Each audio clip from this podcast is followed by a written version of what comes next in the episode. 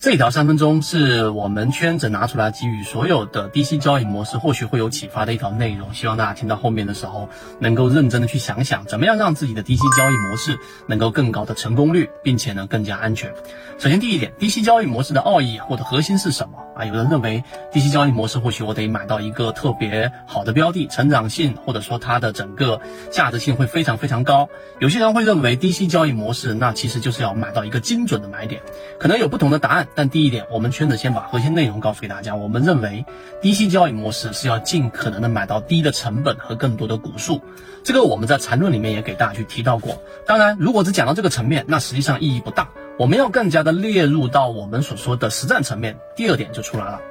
有两个结构，第一个结构就是我们所说的缠论。缠论给我们一个很大的启发性，是来自于它对于买卖点的归类。第一类型买点是当一个中枢，然后出现一波调整，快速的调整之后，出现一个背驰，这个背驰就产生了第一类型买点，就像是一个 V 字形啊，你可能处于 V 字形的右下角的一个次低点来判断前面的是一个低点。这种情况之下呢，有概率，也就是说它有可能会是一个低点，也有可能是一个下跌中枢、下跌趋势的一个。的踪迹啊，这是极极有可能的。所以缠论的第一类型买点是这个，但第二类型买点就不一样了。第二跟第三类型买卖点实际上是形成了一个趋势过程当中的一个回踩确认，这个回踩站稳了，踩扎实了，并且止跌了，于是出现我们所说的次级别的背驰，然后出现了第二类型买点或者第三类型买点。这一点的意义实际上是由原来的我们所说的。小白交易者随机的乱买，或者说买到所谓的低价，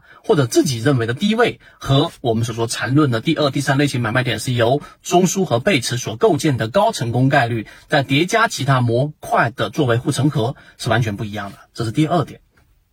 那模块中的缠论以外，还有就是我们给大家讲过的索罗斯金融链接术里面的八个不同的阶段。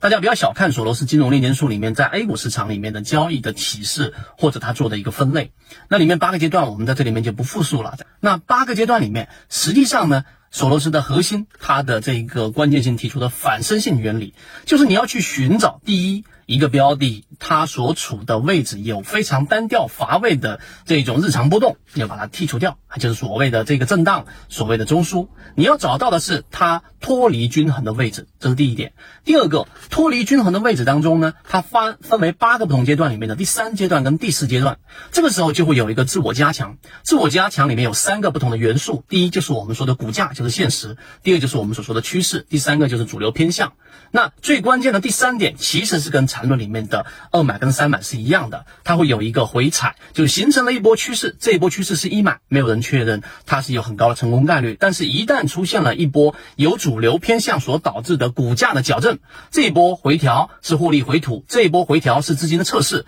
那么，只要它进行了站稳，进入到第三阶段，就是原有趋势的自我加强。所以你这样听完之后，我们用三分之钟告诉给大家，真正的低吸奥义，实际上你应该把你重要的仓位放在第二买跟第三买位置。详细大家可以在圈子里面不断的进化这一块很重要的交易模型。好，今天讲不多，和你一起终身进化。如果你也想进一步的去系统学习，可以一步朋友圈搜索 YKK 二五六，一起终身进化。